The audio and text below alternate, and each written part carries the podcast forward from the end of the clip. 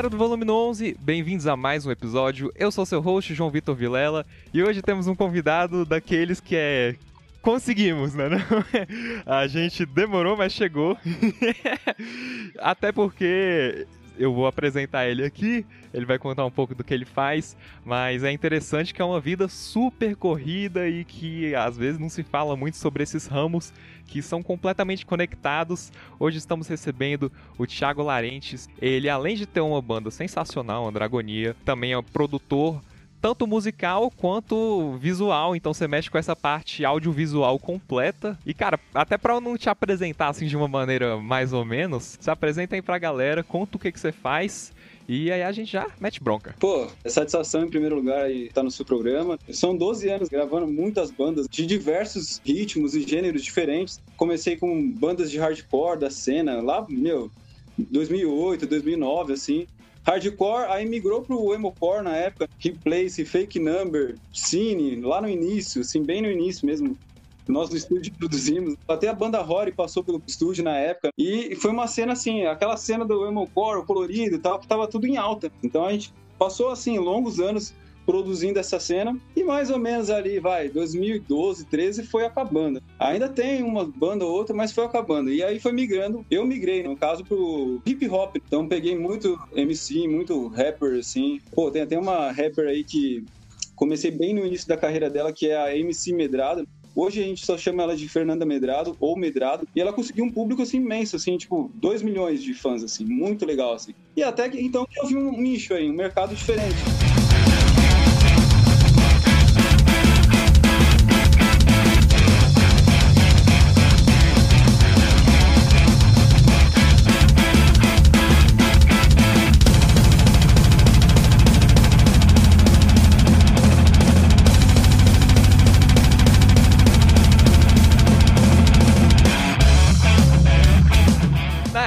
Era nicho e você pegou aquele nicho que hoje é um mainstream praticamente. Muito, nossa, demais. Então, assim, fui produzindo assim, sem preconceito algum, mano. Vamos fazer, vai ser legal tal.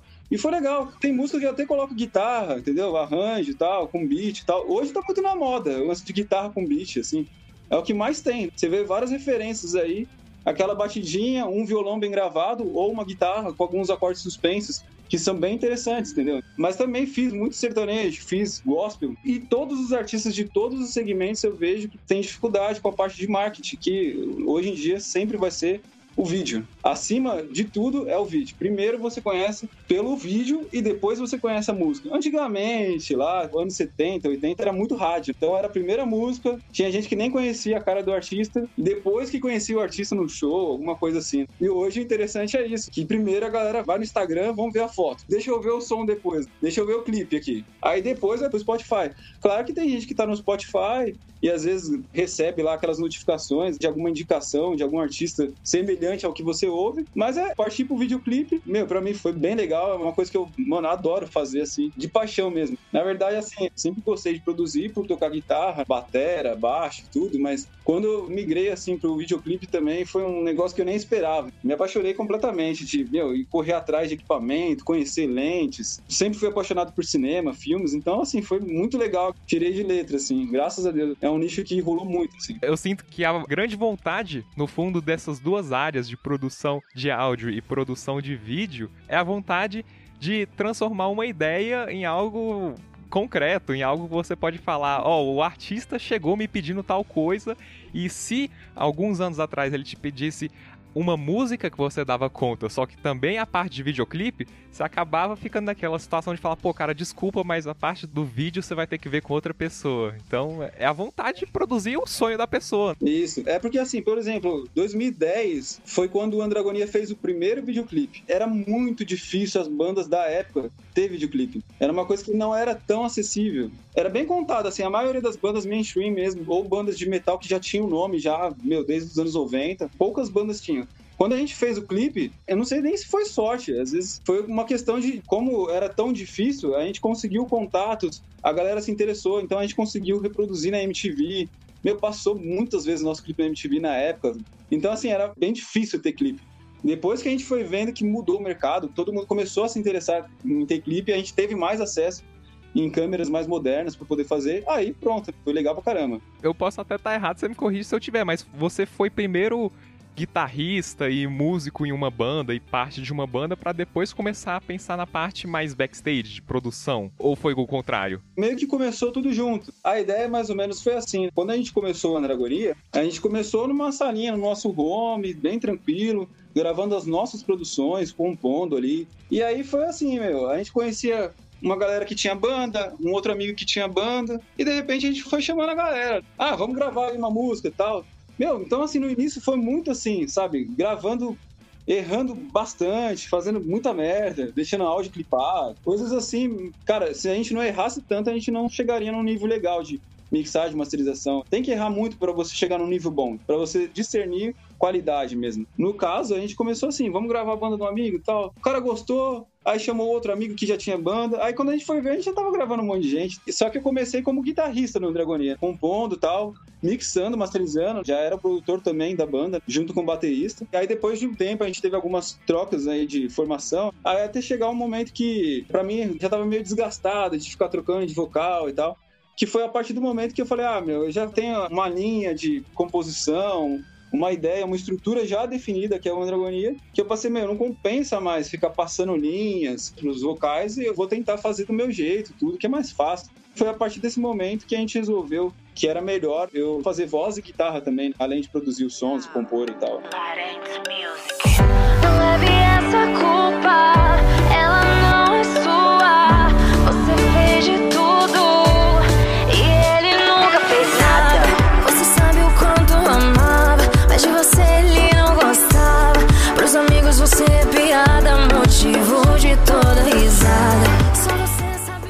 É muita coisa envolvida quando a gente pensa em fazer uma banda. Às vezes, até por hobby, a gente pensa que é só tocar música, mas quando você vai avançando um passo de cada vez, você vai descobrindo que existe vários mundos que naquele começo a maior parte das pessoas não enxergam e que você pode levar para o lado positivo de falar tipo, pô, que legal. Então vamos atrás e vamos tentar aprender sobre isso ou vamos contratar os melhores assim para fazer essa parte da banda e não pecar que nem era o caso do videoclipe dessas bandas que você falava que faziam um certo sucesso na música, mas quem ouvia talvez não tinha uma imagem muito boa da banda, justamente por não ter um clipe, assim, de se associar. O marketing é tudo, né, velho? Esses dias, eu não sei se você viu, mas o Portnoy, o ex-batera do Dream Theater, postou lá, tipo, os discos que ele gostava e tal, e um dos discos era o The Odyssey, do Symphony X. Ele até comentou que ele tava tentando entender por que, que o Symphony X não fez tanto sucesso, ou pelo menos chegou no mesmo nível do Dream. Segundo ele, ele chegou na conclusão que a banda não trabalhou tanto quanto as demais bandas. Ao meu ver, o Symphony X chegou num lugar, sim, muito bom. Para mim é a melhor banda, assim, considero muito o Symphony X, é uma banda muito querida. Inclusive, a gente abriu o show deles em 2011, foi muito legal, meu, todo mundo ali. Russell Allen, vocalista, assim, animal no palco. Muita gente boa com a gente, nos bastidores. E, cara, eu acho que eles alcançaram, sim, um nível. O que faltou, assim, talvez, pro Symphony X foi exatamente videoclipe, se parar pra pensar. Eu acho que eles têm dois clipes só. Aí vamos comparar com o Dream, Quantos clipes o Dream Theater tem? Um monte de clipes. Nossa, um monte, cara. E foi o que realmente faz a diferença no YouTube, na internet, para quem tá conhecendo. Videoclipe é muito importante pro artista, de todos os nichos. Tanto é que o sertanejo é o que mais investe em videoclipe, DVD. Quando eles têm um potencial de investimento, eles sempre estão ali. Primeiro ideal dos caras é gravar um DVD bem feito, um clipe, o artista vai longe com isso. E talvez o fã do Symphony X ou o próprio Symphony X às vezes pensaria, tipo assim, pô, é injusto que os caras não têm tanto destaque e tudo mais, porque estão olhando só pra parte da música. Se olhar só a parte da música, a gente fala, eles merecem estar tá lá em cima em termos de popularidade, com todos esses outros, como o Dream Theater.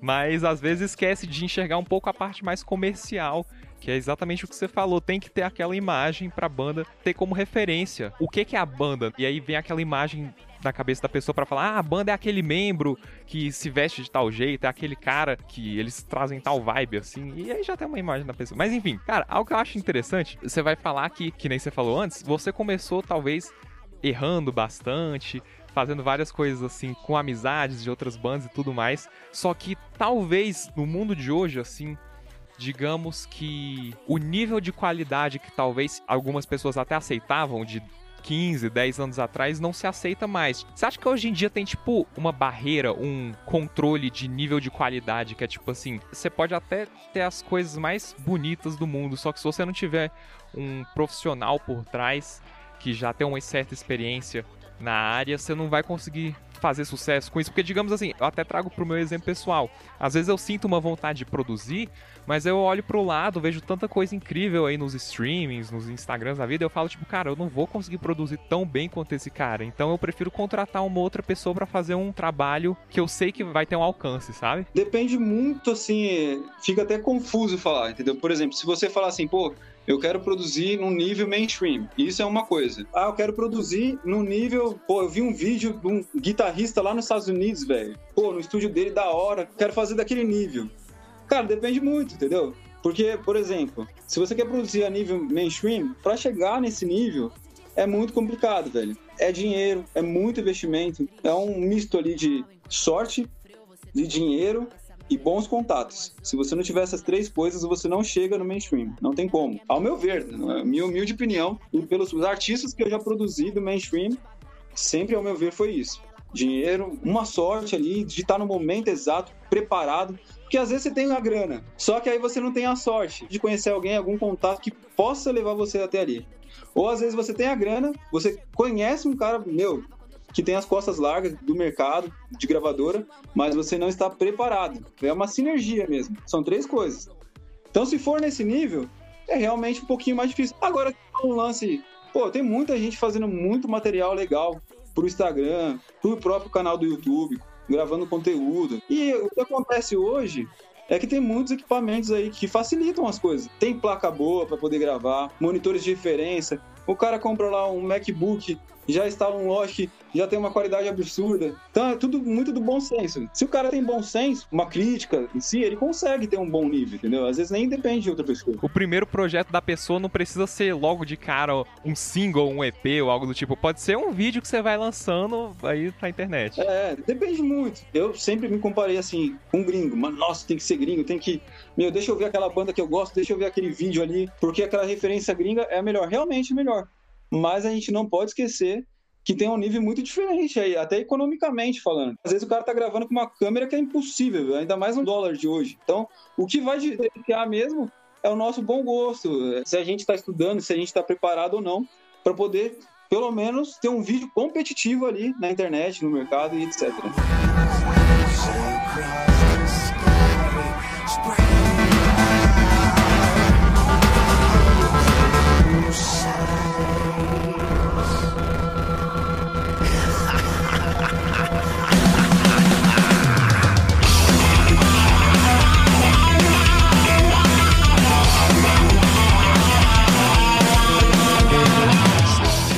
Exato, cara. Eu gosto de trazer esses tópicos assim, meio que do como começar, por onde começar, porque às vezes, quando tem essa barreira, que eu acho que as redes sociais trazem muito pra gente de ver tanta coisa incrível sendo feita todo dia, é pancada atrás de pancada. Pô, toma esse vídeo aqui sensacional produzido por um dos melhores do mundo. Pô, toma esse arranjo aqui por um dos melhores maestros do mundo. Aí você olha pro teu quarto, pra si mesmo, você fala, pra onde é que eu vou? o que é que eu faço? Mas é aquilo, velho. Não pode pensar assim, tá ligado? Vou dar um exemplo assim. Tem um guitarrista que eu gosto muito, que é o Gut Grover. Eu nunca vi assim um vídeo dele super produzido. Me desculpa quem gosta, eu nunca vi, velho. Mas o que, que difere ele dos outros? É o nível técnico dele, a inteligência, tudo. Pô, ele tem um vídeo lá de uma das músicas que eu mais gosto, que é Waves, que é do segundo disco dele, ou o primeiro solo dele. A faixa é Waves. O único vídeo que tem dele assim, é um vídeo muito podre, assim, velho. A guitarrinha não tem nem efeito. Ele liga um AUA no máximo, acho que é a guitarra direta, assim. Aquela Shure ligada direta no amplificador. Um timbre, assim, muito sujo, assim, bem vagabundinho mesmo. E tá lá, mano, ele comendo solto nos bends, as frases dele ali ele é autêntico, tá ligado? Então ele consegue se destacar por isso. Então às vezes não precisa pensar nisso. O que eu vejo muita gente fazendo é assim: ah, eu não vou fazer porque o nível técnico ali tá assim. Ah, porque Fulano fez um vídeo assim, eu não vou fazer. Eu acho que tem que começar, mano. Você precisa começar independente do que você tem, as ferramentas que você tem, começa, velho. É, já é alguma coisa. Aí lá na frente, um ano, dois, você vai evoluindo, vai vendo o que dá para fazer e pronto, mano. O que não pode fazer é igual eu já vejo aí, é, até clientes mesmo. Vem gravar, o cara já tem assim, meu, quase 50 ou 45 anos, super triste, um pouco frustrado, porque quando ele era novo ele não fazia, porque ele não tinha tudo que ele queria em mãos para poder fazer. Aí passa, meu, 10, 20 anos da vida dele, aí ele resolve gravar, é, é o melhor momento da vida dele, e às vezes ele tá gravando do jeito que ele poderia gravar lá atrás, entendeu? Isso que não pode acontecer. É você parar no tempo. E hoje com a acessibilidade assim de coisas tão simples para fazer uma produção, claro que super básica, mas que já é um começo com um celular na mão, com uma interface que nem você falou, já dá para fazer um nível bem razoável, levando em consideração o que antigamente a gente fazia com o mesmo tanto de dinheiro hoje com sei lá, dois mil, três mil reais, só para você investir em alguns equipamentos super, super básicos, você já faz uma produção de um nível assim que você pode fazer de bom gosto e que fica agradável. É aquele negócio. Se você se comparar com uma produção, vou falar aqui porque eu sou fã, tá? Uma produção da Dua Lipa, de um álbum super bem produzido dela. E a próxima música do Spotify é a sua, Claro que a pessoa vai ouvir e se for questionada, tipo assim, ah, qual produção tá melhor? A pessoa vai falar, pô, é óbvio que é desse artista mainstream aí.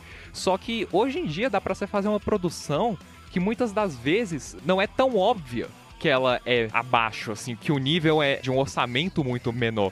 Hoje você consegue fazer algumas coisas que, se você perguntar pra pessoa, tipo assim, qual produção tá melhor, essa pessoa ainda vai falar que preferiu da Dua Lipa, por exemplo, mas ela não vai se sentir incomodado de ouvir a sua música feito com esses equipamentos básicos, que talvez se fosse feito alguns anos atrás, a qualidade era tão ruim assim que não dava para ser jogado numa rádio ou algo do tipo. Hoje em dia tem como você mandar coisas para rádios e playlists lo-fi ou várias coisas diferentes. É, tá muito fácil, cara. Hoje tá muito fácil. Assim. Esse disco novo aí, da Dua Lipa, é um disco muito bom, cara. Tipo assim, muito bem mixado, masterizado e tal. É que tem um lance, assim, de masterização diferenciada que eles fazem. E às vezes o próprio nível vocal, assim, eu não digo nem técnico. Ela não é uma Jessie J, mas assim, a voz dela, o timbre é bem bonito, entendeu? Então isso também difere. Ela tem uma voz radiofônica, difere. A composição é boa, difere.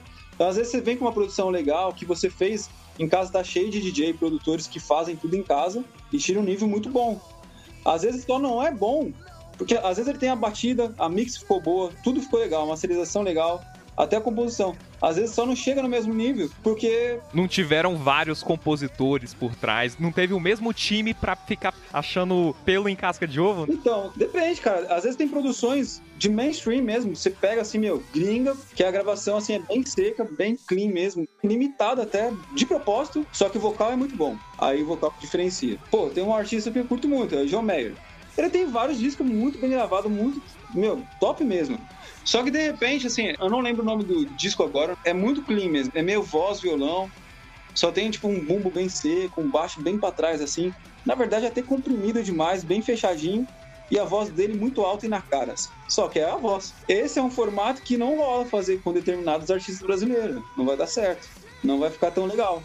Vai soar amador. Entendi, porque às vezes você faz uma avaliação muito simples do que é aquele disco do John Mayer e aí fala, ah, vou fazer igual. Você tenta pegar os mesmos elementos e fala, ah, é só isso que ele fez? Então eu consigo fazer algo do mesmo nível. Só que esse diferencial do John Mayer você não tem. Só o vocal do cara é como se fosse um baita instrumento. Não tem o que fazer, velho.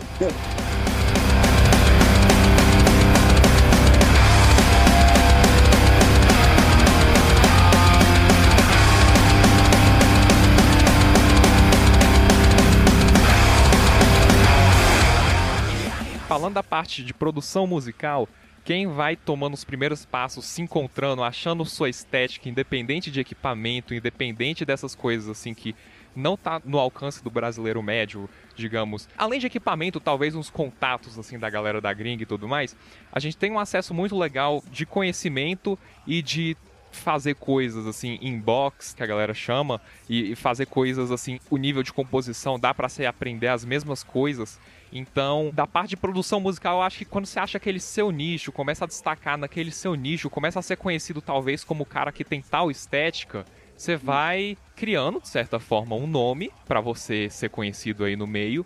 E eventualmente você consegue descobrir um pouco, talvez, dos segredos dos caras que estão no ramo há tanto tempo. Vai ver o cara tem aquele produtor que a gente curte tanto, sei lá. Vai ver ele tem um jeito diferente de tratar a voz. E aí, quando você tem uma oportunidade de gravar com ele no estúdio, depois que ele já sabe quem você é, porque você tem uma estética específica, ele te ensina como é que faz tal efeito. Sei lá, tem tanta coisa assim incrível. Exatamente. Não tem certo e errado. Eu vejo muito, assim, que tem muita coisa mística por cima de produção musical, de videoclipe também. Você vê muita gente falando assim, não, não pode fazer isso, não pode gravar desse jeito. Não, o microfone ele tem que ser desse jeito. Tem que ser tal equipamento, tem que ser os melhores microfones. Em primeiro lugar, sempre vou achar que o poder total já está na mão do instrumentista. Tanto do cara do violão, guitarra, tá na mão dele o poder. Começa por ali. Aí depois você vai vendo outras coisas. Pô, você não tem um microfone tão bom, mas procura saber que região ele tira aí uma frequência interessante. Procura também, assim, entender de compressores, equalizadores. Dá uma compensada. Talvez se o microfone corta um pouco do baixo, lá na equalização do seu violão, você coloca um pouquinho de baixo a mais. Exatamente. Procurar saber cortar as frequências. Aprender a ouvir também o que tá tendo ruído, da onde tá vindo o ruído. São coisas assim que não é muito difícil. É a questão de trabalhar o ouvido, o ouvido acostumar com aquilo. Claro, né? Ouvir produções boas, gravações boas ajuda muito. Te coloca assim a 10 níveis na frente de outro cara que tá ali. Cara, eu diria que assim, o maior diferencial do produtor, talvez amador, e dos referências aí ao redor do mundo, muita gente, é aquela coisa leiga. Ah, são os equipamentos do cara, é o estúdio do cara, são os artistas do cara, é a visão do cara, fala até alguma coisa assim meio mística. Ah, é uma mágica que o cara tem, mas no fundo, no fundo, sabe o que, eu acho que é? Acho que você vai concordar, é o ouvido do cara. O ouvido dele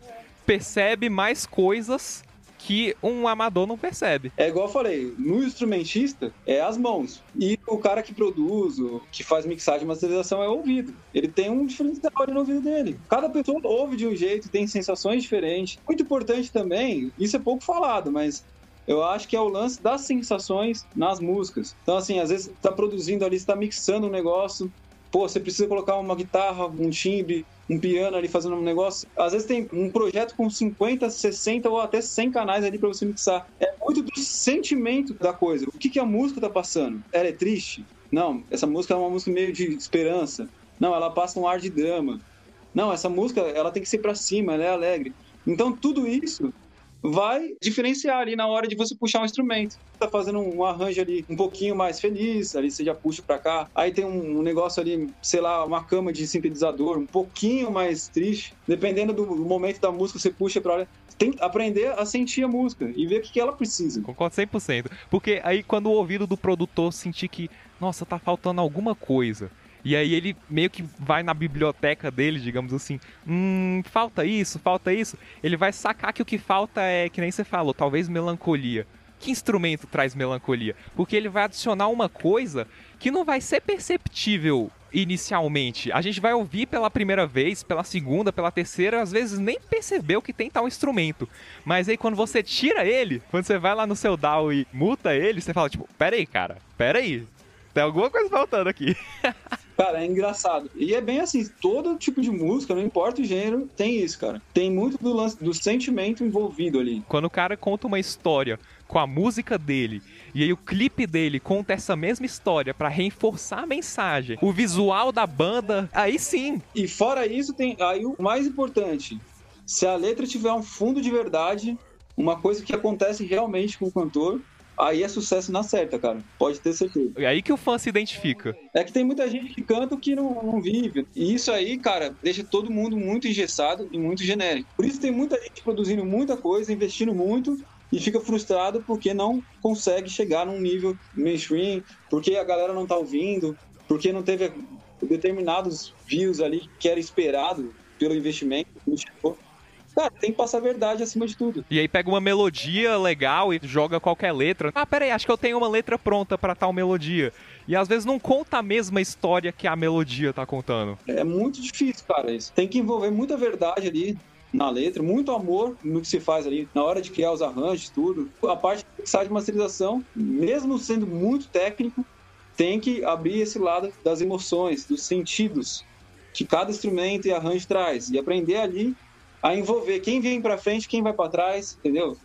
na mixagem. Isso faz total diferença na qualidade no produto final. Tanto é, Thiago, que acho que eu já ouvi isso de muitos produtores, talvez você tenha uma visão parecida, que eles preferem que alguém chega com uma guia de uma música de um minuto e meio com pouquíssimos instrumentos. Não precisa ser uma gravação muito boa, sem muitas faixas, algo bem simples, mas só mostrando as coisas essenciais da música, digamos. Me mostra aí qual vai ser a melodia, qual vai ser a letra, quais são os instrumentos principais. Às vezes a guia da pessoa não tem nem batera, não tem baixo, enfim, o que quer que seja, mas aí é aí que o produtor vai ver aquela coisa tão simples, mas tão simples que vai falar: "Cara, se com dois ou três instrumentos essa pessoa tá me comovendo, deixando interessante essa música, então vale a pena eu apostar na minha produção nessa música deles, porque aí eu vou jogar a minha bagagem em cima dessa composição legal deles, porque a composição que é efetiva, digamos assim, é aquela que em pouquíssimos detalhes você já contou o que precisou ser contado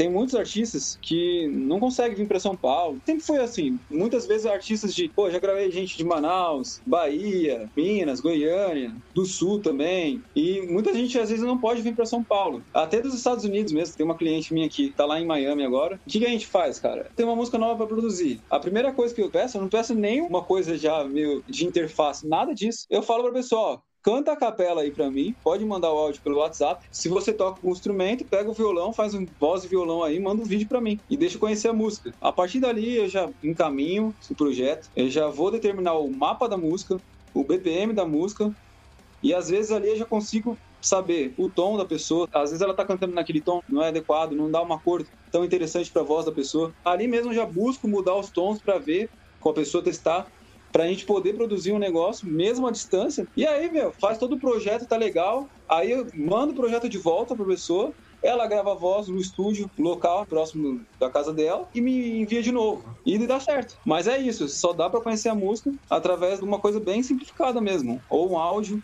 a capela é bem legal. Eu gosto muito quando é capela, porque é muito verdadeiro, cara. É uma pedra para ser lapidada. Isso que é legal. Porque às vezes a pessoa, quando ela quer te mandar uma guia, talvez para te impressionar e te convencer a produzir o som dela, da banda, ela vai fazer um negócio super bem produzido, super bem arranjado, para passar quase que uma maquiagem no negócio para falar, tipo assim, olha só como eu tô fazendo algo soar bem mas às vezes você não sabe se é por causa dos efeitos, assim, que a pessoa colocou tanta coisa. A pessoa tá tentando maquiar o negócio para te convencer de que o negócio é bom. Agora, se for bom mesmo, uma capela básica ali te convence. Cara, isso é muito legal. Eu acho que todo mundo deveria ter essa experiência. Vamos ouvir o bruto mesmo? Meu, se possível, a capela. A capela você já sabe se a pessoa tem potencial vocal, se ela entende um pouco de tempo. Às vezes ela não acertou o tom, mas ela arruma no meio ali a capela, entendeu?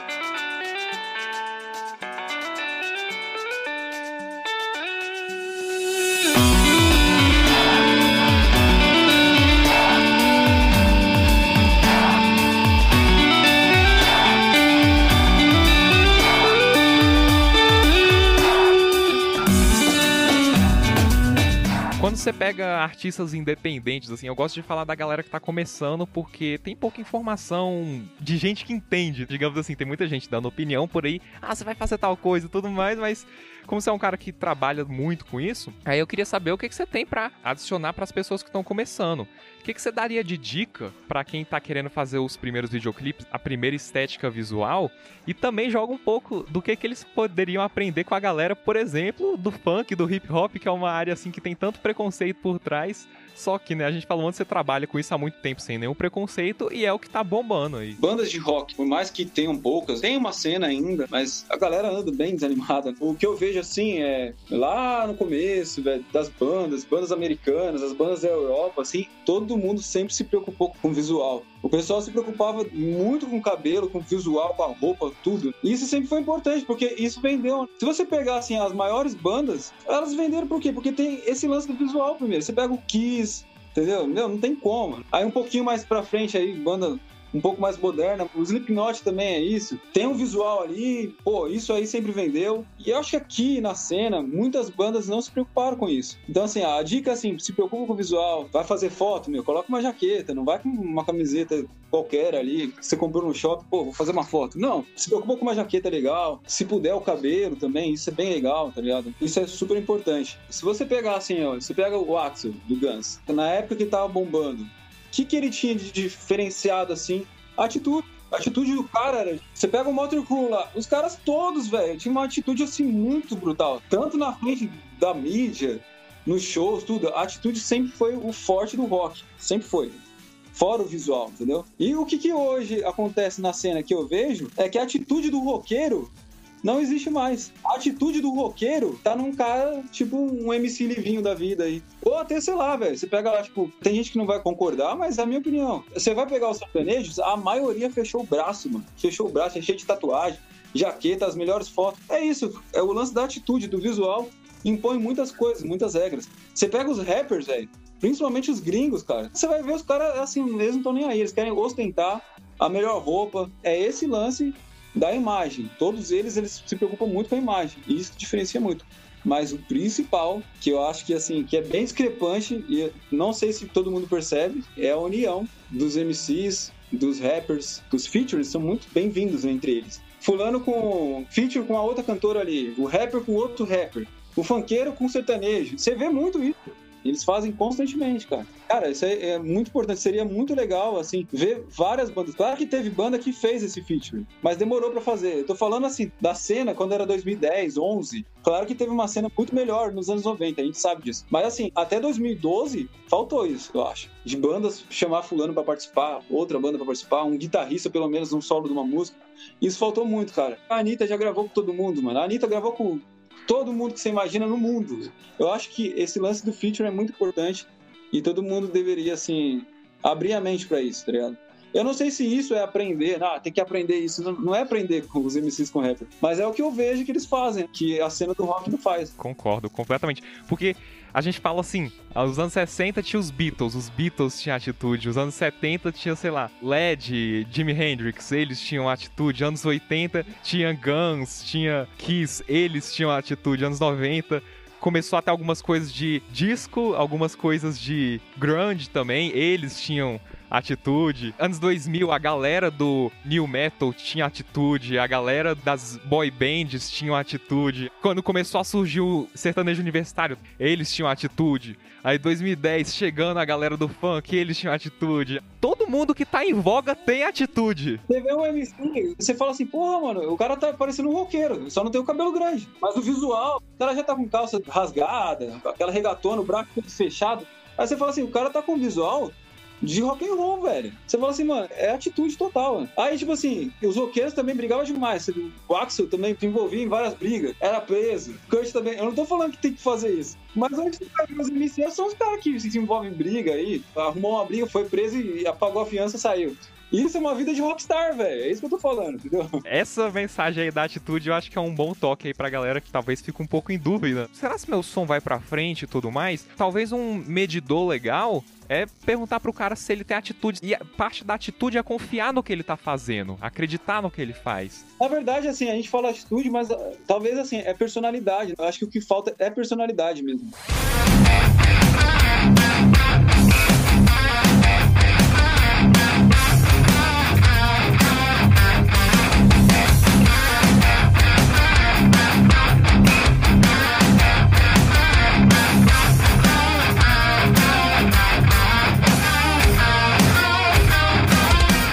Então, Thiago, obrigado pra caramba. A gente fica por aqui. Muito obrigado pela participação, falar sobre esses mundos aí. Tanto que é o que você trabalha profissionalmente, a música mais mainstream, digamos, o que você trabalha e já trabalhou muito. Poder falar dos dois mundos, do som e do visual. Então a gente fica por aqui. Brigadão por todos esses insights e deixa aí pra galera suas redes sociais, onde que eles podem te encontrar, o que, que você planeja aí pro futuro, o palco é todo seu. Bom, a questão da banda, a gente tem um clipe aí para poder lançar. Vamos lançar um EP novo. Os meus contatos tem o meu site, www.thiagolarentes.com.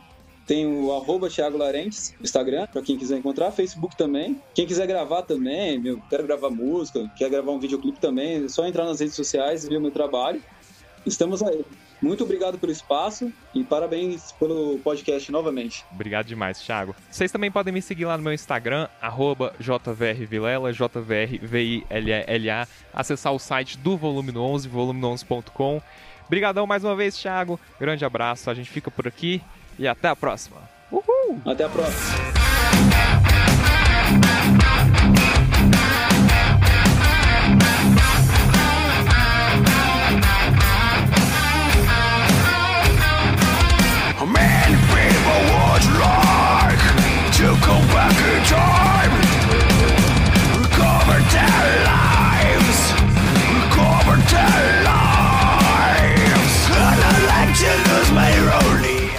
episódio foi editado por Pedro Guevendas.